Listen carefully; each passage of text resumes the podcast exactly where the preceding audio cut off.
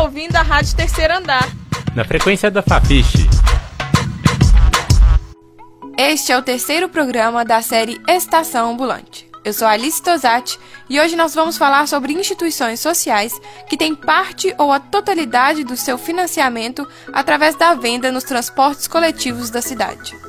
O repórter Gabriel Amorim falou com o representante de uma dessas instituições.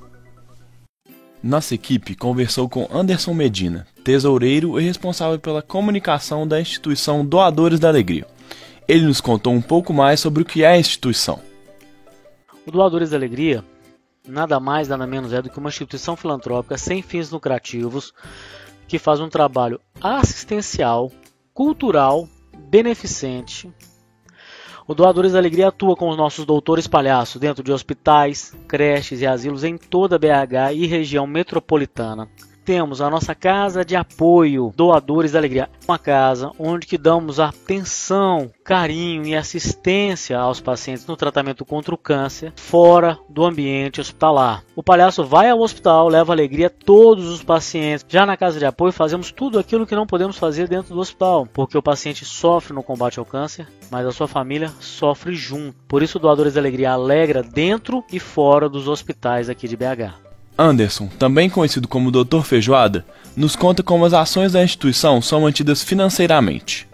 No início da, da, da instituição, nós mantínhamos o trabalho, mantinha com parte da, da nossa renda pessoal, os nossos salários e nossos empregos. Só que não tínhamos mais de onde tirar. Iniciamos então a criação de produtos envolvendo o nome da instituição para ganharmos que envolva a publicidade, a divulgação do trabalho com facilidade e com preço acessível à população, que em forma de doação adquire um cartãozinho, adquire um marca-página ou qualquer outra coisa que viemos criar.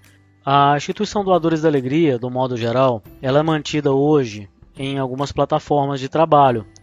Principalmente são as, as vendas dos nossos produtos Grande maioria dos nossos produtos são vendidos nas ruas de Belo Horizonte e região e dentro de alguns ônibus e até mesmo às vezes quando dá dentro do metrô. Para obter sucesso durante a captação de potenciais clientes e doadores, a instituição aposta na estratégia de vendas direta, na diversidade de produtos e no treinamento dos vendedores. E todos eles recebem um treinamento gratuito com técnicas de vendas, abordagem, criação de, de, de um personagem em si, e que obtém sucesso na divulgação da marca Doadores da Alegria, a divulgação do trabalho Doadores da Alegria. Os vendedores são jovens de 18 a 25 anos, contratados e voluntários, que recebem treinamento oferecido pela instituição. Anderson Medina salienta também a importância destes colaboradores. Olha, se não fosse os vendedores, a instituição hoje ela estaria falida. Quem acompanha as nossas redes sociais pode ver que não dá para realizar um trabalho cultural ou assistencial, socio, socio, social, por exemplo, sem verba. Então, os vendedores são peças fundamentais, é o alicerce da instituição uh, voluntária ou profissional, ou de carteira assinada, são muito importantes. Após conhecer um pouco da instituição, fomos conversar com os passageiros de transporte coletivo que adquirem esses produtos. Maria Lúcia, de 51 anos, anda regularmente de ônibus para ir e voltar do trabalho durante a semana. Sempre vê produtos sendo ofertados por instituições. Ah, sim, no ônibus é o que eu mais faço é comprar caneta, aqueles kitzinho que vem com a caneta, chuveirinho, ou a caneta com com fone de, de ouvido para ajudar essas instituições. Graziela Alves, de 23 anos, é fotógrafa e também falou sobre sua relação com o comércio nos ônibus realizado por instituições sociais. Sim, eu já comprei produto no ônibus, sim. De pessoas que vendem para instituição de quem está se recuperando das drogas. E era bala.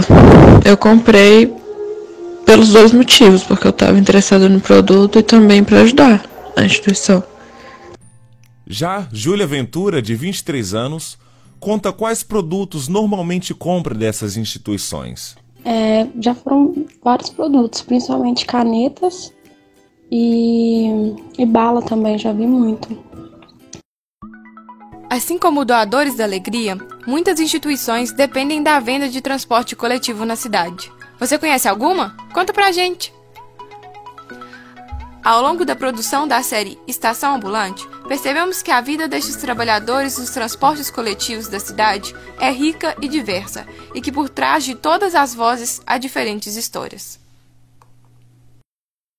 Você acaba de ouvir o terceiro e último programa da série Estação Ambulante, da Rádio Terceiro Andar. Este programa foi produzido por Alice Tosati, Gabriel Amorim, Gabriela Ventura e Jonathan Eller. Você acabou de ouvir o primeiro programa da segunda temporada da Rádio Terceiro Andar. Para saber mais, acesse ao nosso site e as nossas redes sociais. No Facebook, você procura por Rádio Terceiro Andar e no Twitter por arroba terceiro underline andar. Para ouvir esse e outros programas, acesse nosso canal no YouTube ou o nosso Mixcloud, mixcloud.com barra Rádio Terceiro Andar.